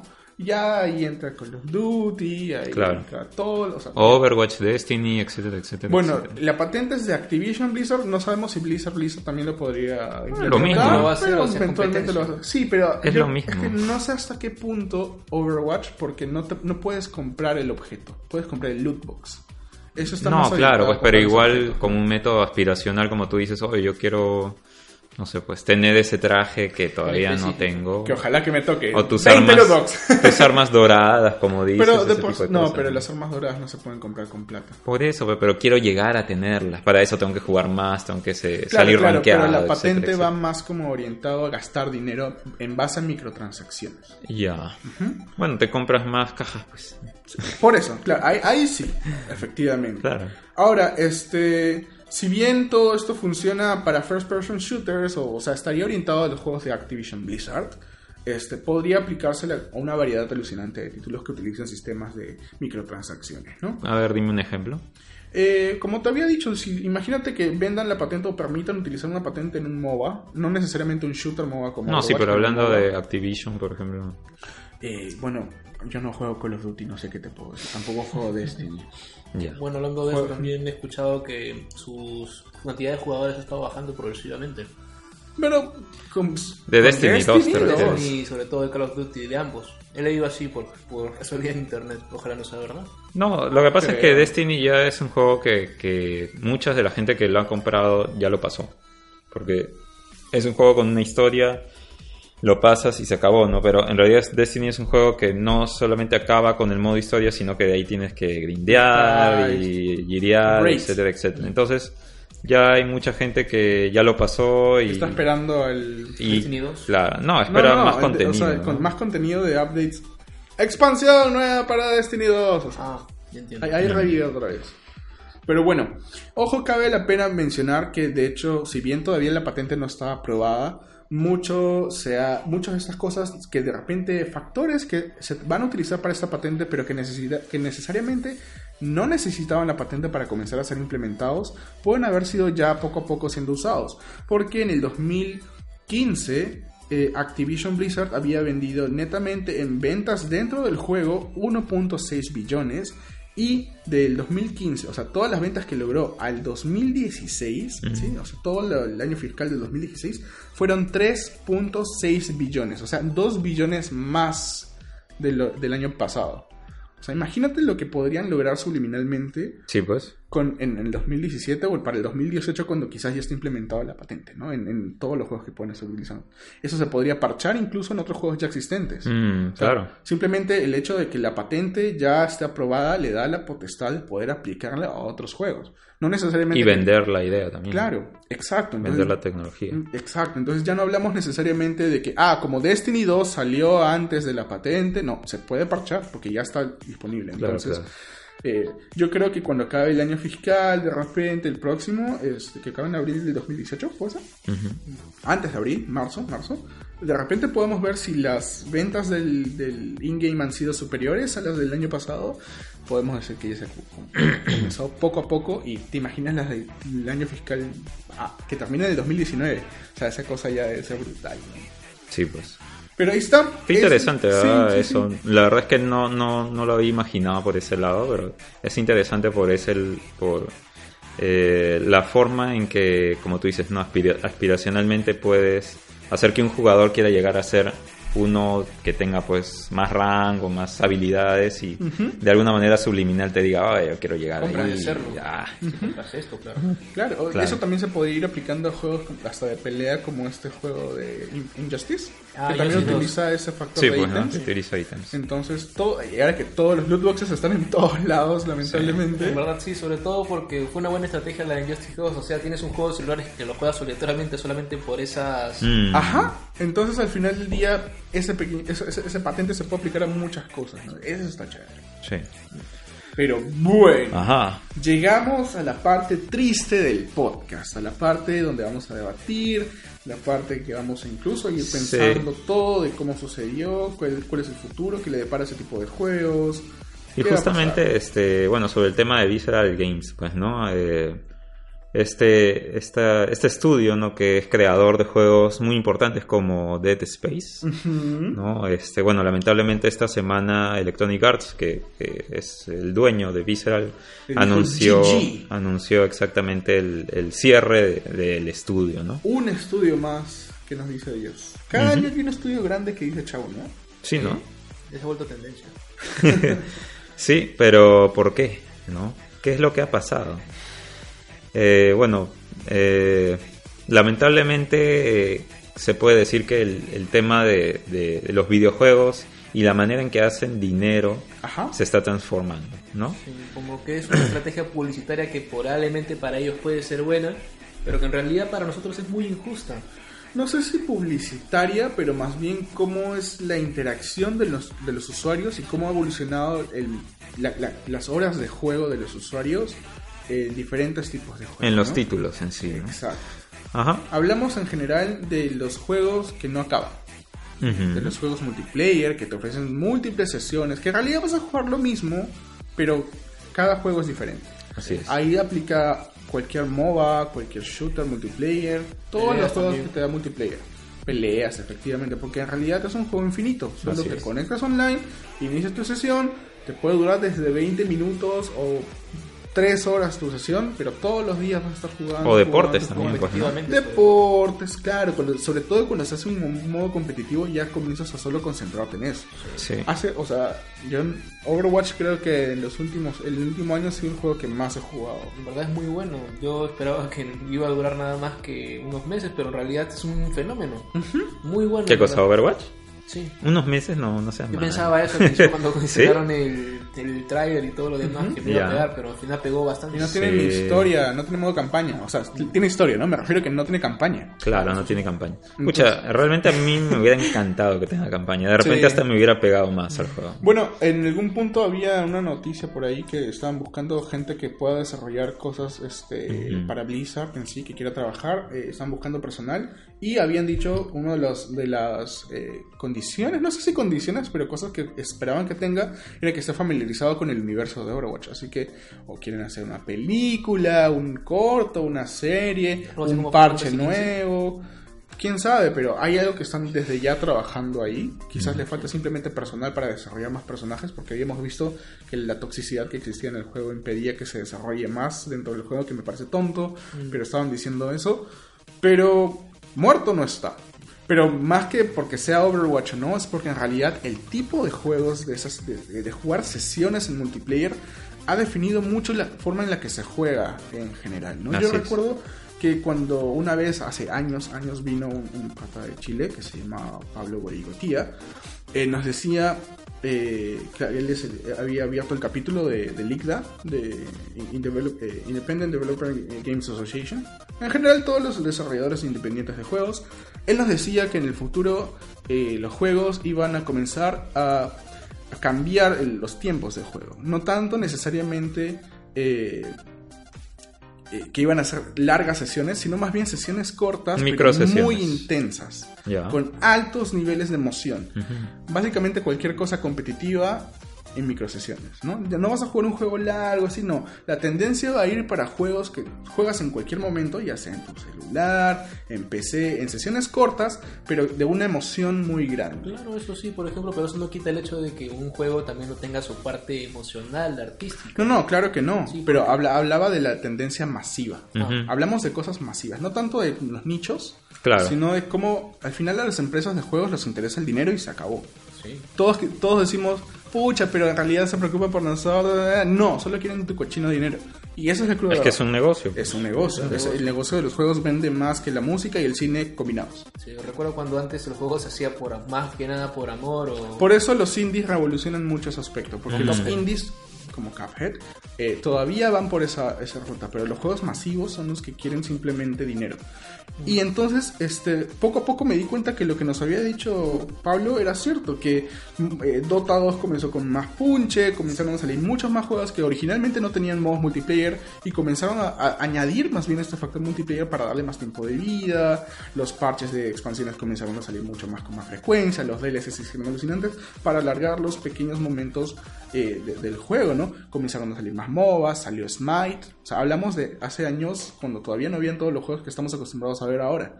Entonces, eh, ver cómo impacta ese tipo de, de- de- de tendencia, de, de modo de juego, a punto de que empresas como Visual tengan que hasta cierto punto cerrar porque la gente o el Microsoft le exige que ya se, tenga, se tenga que concentrar en empresas que desarrollan juegos que siguen este modelo de negocio en cuanto al tiempo de juego y no son más bien juegos como que, ah, ya vas a jugar offline por la historia este tengan ese tipo de consecuencias, ¿no? Claro, un poco este, para hablar sobre lo que justamente estaba trabajando Visceral, es eh, este juego de Star Wars, pues, ¿no? Sí, que anunciado que ya estaba anunciado, que se estaba trabajando en él, que no, no, no tenía un, un, este, un título hecho ni nada, o sea, era un juego de Star Wars en plano, pero decían de que iba a tener pues una historia lineal, ¿no? Así es. Era un juego que realmente se hacía esperar porque hace tiempo que no tenemos un, un juego de Star Wars lineal con una historia y se acabó, ¿no? De principio a fin. No Claro. había, no hay, ¿no? El último que había salido era de este Jedi, que no era Jedi, era un Sith, el chivo Ah, sí, ese. yo creo que el aprendiz de Darth Vader es de este... Ah, The Este, Force, The Force Unleashed, Awakens y The Unleashed. Force Unleashed. Unleashed. Awakens, Awakens No, es la película. dos, creo. Ah, pero habían dos, The Force Unleashed y Unleashed 2, quizá. Sí, Sí, que todo narraba sobre el aprendiz de de Darth Darth Vader. Vader, ¿no? Ajá. Eh, o sea, eso, creo que eso fue lo último que vimos en Eh, cuanto a Star Wars en A lo que no es mul- lineal. multiplayer, sí, porque de ahí salió el Knights of... Uh, Old Republic. no, eh, Old Republic nomás, el MMO, El que también lo puedes jugar solo y, todo. muy bueno. Sí, sí, es, es Claro, pero la idea es que sea multiplayer. ¿no? Claro, claro, claro. El, el tema es que Patrick Sutherland, que es el vicepresidente de EA, eh, dijo acerca de, de la salida de Visceral, de- del cierre de Visceral y sobre este juego de, de Star Wars, eh, que el estado actual en que se presentaba este juego, que era una aventura lineal, estaba basada en una historia, ha quedado claro que para ofrecer una experiencia que los jugadores quieran volver a disfrutar durante mucho tiempo, necesitaban cambiar es- ese diseño. ¿no? Ese es el problema que tú dices, ¿no? Muchos de los juegos que, que- que son lineales, los juegas de la A a la Z y se acabó. ¿No? Ya, ya, no, ya- ya no vuelves al juego, no hay que seguir invirtiendo en el juego, o sea, es una historia, la, la, la, la pasas y, y ahí quedó, no te puede haber gustado o no. Y no pero está ahí está. mal. Por supuesto Hay que no está mal. Muchísimos juegos impecables. o sea, le- todos los Legend of Zelda son así. Uncharted también es muy bueno. Y en verdad es uno de los Así juegos es. es. uno de los juegos de Play 4 que hasta ahora no ha podido superar mi expectativa, claro. The Last of Us. Por O supuesto. sea, hay N juegos que son Así perfectos. es, son todavía hay muchos juegos que, que, que son lineales y que son muy, muy buenos, ¿no? Pero este, esto es lo que Patrick Sutherland dijo acerca de Star Wars, ¿no? Y un poco vamos acá también a hablar del efecto FIFA Ultimate Team, ¿no? Ah, Es el efecto de este también como de los loot crates o Sí, de los paquetitos de sobres de cosas y que quiero más y que no sé qué. solo que esa es un poco más abusiva porque requieren una buena cantidad de jugadores para hacer este tipo de formaciones 4-4-2, 3-5-2-B. Sí, Exacto. necesitas armar un equipo completo pues, ¿no? para que dé resultado. Pero también hay algunas muy abusivas. Bueno, en cuanto al juego de pelea, por ejemplo, Capcom ha aprendido bastante sus errores. Debo de ser sincero. Ah, ¿qué te dicen?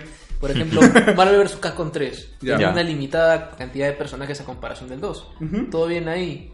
Pero luego sacaron el Ultimate Marvel vs. Capcom 2 cuando tan más fácilmente podía haber sido sacar una, actualiza una actualización. Más que nada, pero... Y la gente se empezó a quejar de eso porque costaba más que el juego anterior. No solo eso, había, o sea, ya había el DLC del anterior. Sí, Yo lo compré y la semana siguiente anunciaron el Ultimate. eso sí fue un golpe bajo. Ah, sí. Esa es mi peor compra con Capcom. Y- O sea, de DLC.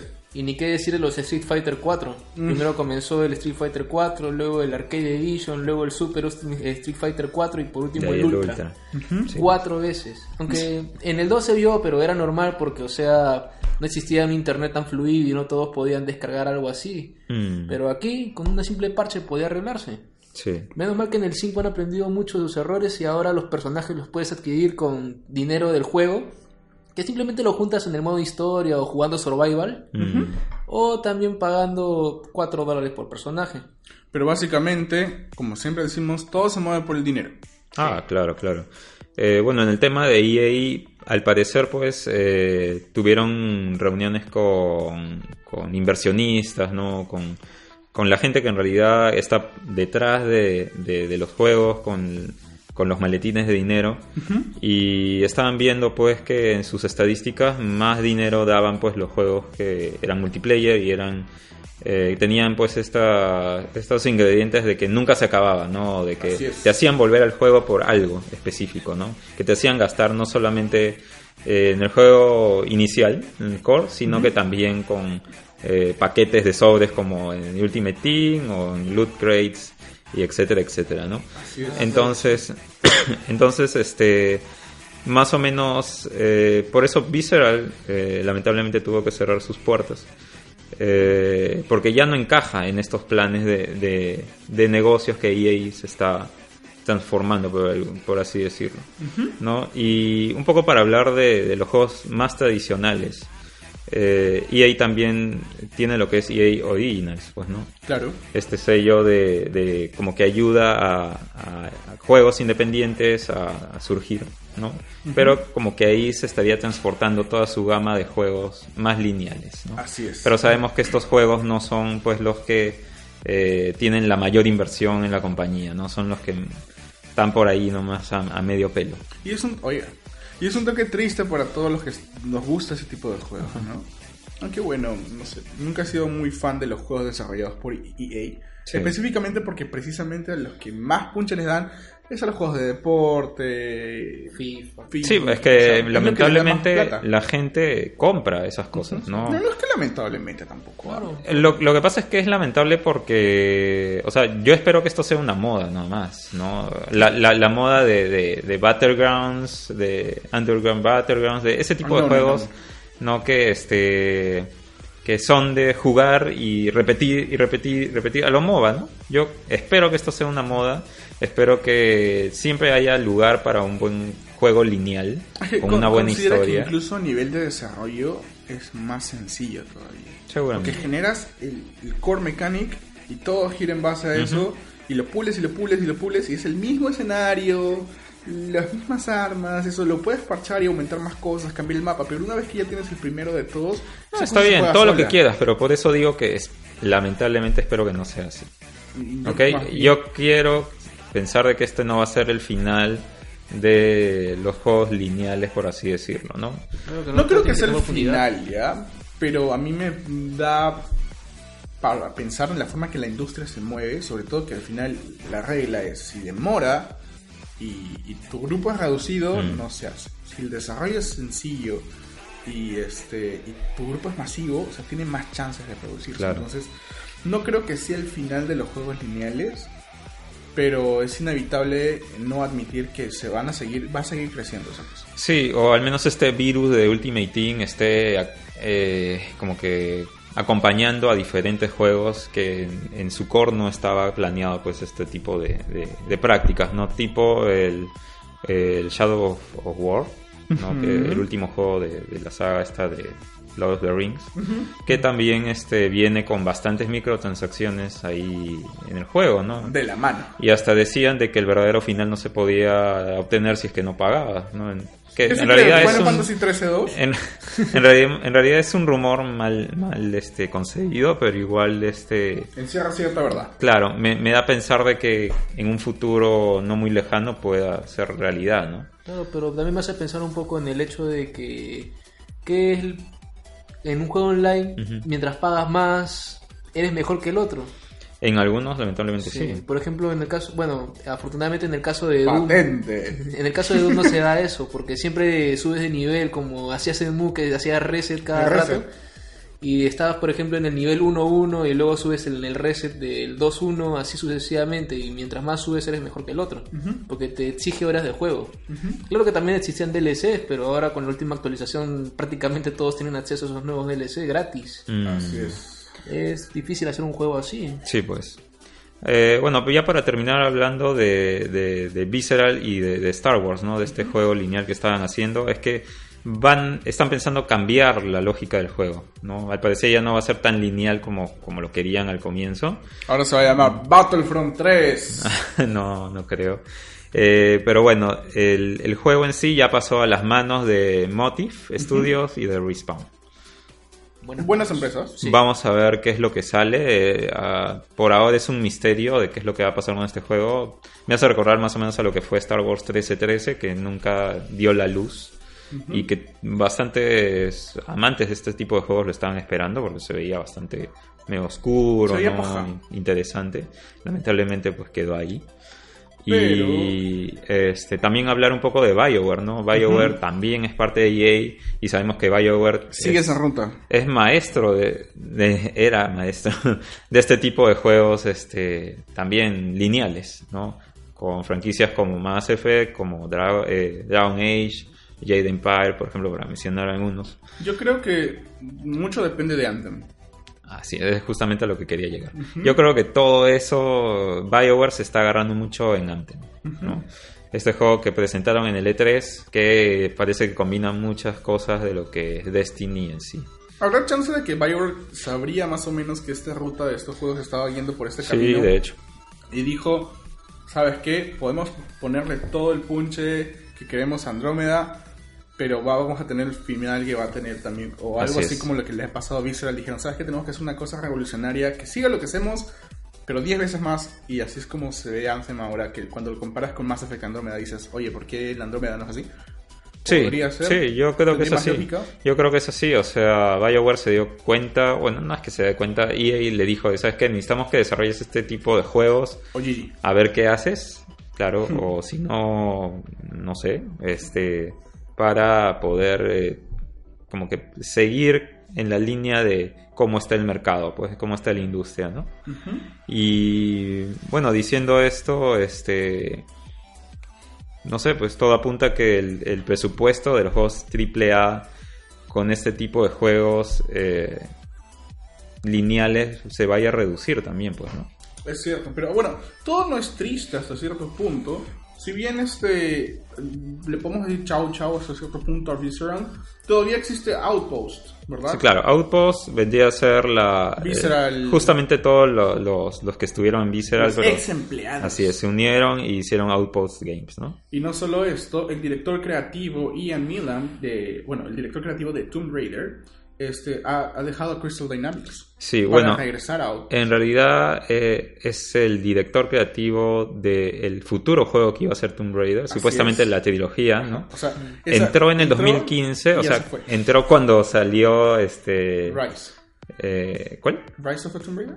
Claro, Rise of the Tomb Raider y salió Ahora. ahora, y no ha salido ningún juego en su en su En su estancia. en su estancia en Crystal Dynamics, ¿no? Pero se está yendo a trabajar a Outpost con sus antiguos amigos Ajá. de, de Sí. ¿no? Él ayudó a crear, bueno, Dead Dead Space, Space, y Bat- Battlefield Hardline, Hardline, ¿no? Ajá. Así es. Y bueno, este el- el- el- hay un survival game que se llama SOS, Sí. que sería el proyecto actual de Outpost. En todo caso, este, yo me imagino que mucha gente que trabajaba en, en, en Viscer- en Visceral ahora ya estaría trasladándose a Outpost, porque me parece que Outpost ya existía antes de que se cierre Visceral. Debe ser. Sí. Este, pero, pero bueno, ¿no? En todo caso, chévere que, que incluso, o sea, ¿qué tan fuerte será el proyecto en el que están trabajando? ¿O qué tan fuerte será la conexión que ellos tenían trabajando juntos a punto de salir de Crystal Dynamics, que no es una mala empresa con los últimos juegos de Tomb Raider que han sacado? Claro. Está saliéndose de ahí para ir a Outpost, o sea, quiero ver eso que están haciendo. Sí, sí, sí. Yo creo que va a estar interesante lo, estos nuevos movimientos de, de esta nueva, bueno, nueva entre comillas porque tiene todo el espíritu de Visceral, pero vamos a ver qué es lo que crea en el futuro. Así es. Ajá. Igual, eh, no sé, pues esperamos los siguientes pasos de, de, de Star Wars, de este nuevo juego de Star Wars. Vamos a ver si, ojalá que en el siguiente E3 se vea algo al respecto, porque igual es una carta que EA tiene en la mano de un juego nuevo de Star Wars, que sabemos que Star Wars vende bastante. Así es. Eh, Muy sí, pues, este, mira, de Star Wars, desde que EA tiene la franquicia, solamente ha sacado Battlefront 1, Battlefront 2 está por salir y un juego de móviles que se llama Galaxy, eh, Galaxy of Heroes, ¿no? Y de ahí nada más, ¿no? Entonces, yo creo que tiene, yo creo que se está, se está demorando mucho en sacar más cosas interesantes de Star Wars. Mientras demoren más, eh, es porque están haciendo un buen trabajo también. Mm, Relativamente, no necesariamente. porque ¿no? también a veces puedes estar haciendo un mal trabajo y por eso te demoras más. O eso estamos, o eso estamos tratando de esperar. Mientras más se demoren es porque tal vez el trabajo sea sumamente impresionante. Ah, no sé, no sé. Mira, ejemplos, ejemplos como Final Fantasy XV ya dicen mucho acerca de ese. Es que son fue tan buscando el open world y toda la tontera que se olvidaron de lo Se, que se occidentalizó mucho. y se olvidaron del storytelling, que es lo que siempre debía Ha caracterizado a remarcar en un Final Fantasy. Claro, quizá por eso también el Final Fantasy 13 fue tan malo. El 13 me gustó. Fue tan malo. No, me Malo. gustó mucho. Es que depende. O sea, mira, le- para no, no, no debatir. hacer tanta Sí, cosa con esto. Ok, chévere con la historia, todo el cristal y que el mundo, que no sé qué, que está cayendo y todo lo que tú quieras, pero este de la jugabilidad horrible, Mm. que todo sea un camino estrecho y no, te- no puedes hacer nada horrible. Eso es la forma de peleas horrible. Sí, pero no puede ser posible que solamente en Pulse pueda ir por aquí por allá. Aunque Es que tiene no sentido con ser. la historia. No, no puede ser, no me gusta. aunque todo ese declive en realidad comienza sinceramente desde el 12, específicamente desde el Ah, Revenant bueno. Wings. Mm. Porque o sea, pasábamos de una historia, una guerra. Sí, pero Revenant Wings no cuenta porque es un spin-off. Sí, pero ya, por Es favor, no vamos a hablar de Final Fantasy. Un día le vamos a dedicar un podcast entero a Final No, Fantasy. Na- nadie nos va a escuchar, por favor, no queremos perder Tengo el- cinco amigos. pero bueno. Ya. Bueno. Eso fue lo- la noticia de Visceral, lamentablemente, pero bueno, ahora existe Output. Vamos a ver qué, qué nos presenta más adelante y, y a ver qué, qué saca EA con este juego nuevo de Star Wars. No no malo, ¿no? por favor. No más, Ya no no, más. ya. Ya no más. Ajá. Pero bueno, hasta ahí con el podcast de hoy entonces. Eh, queremos agradecer igual a todas las personas que siempre comentan, que siempre nos comparten, que nos dan sus likes. Gracias a Podcast Latino por siempre estar ahí con nosotros. Gracias a todos los- eh, nuestros amigos podcasters que Ujú. también influyen mucho en nuestra calidad de, de podcast.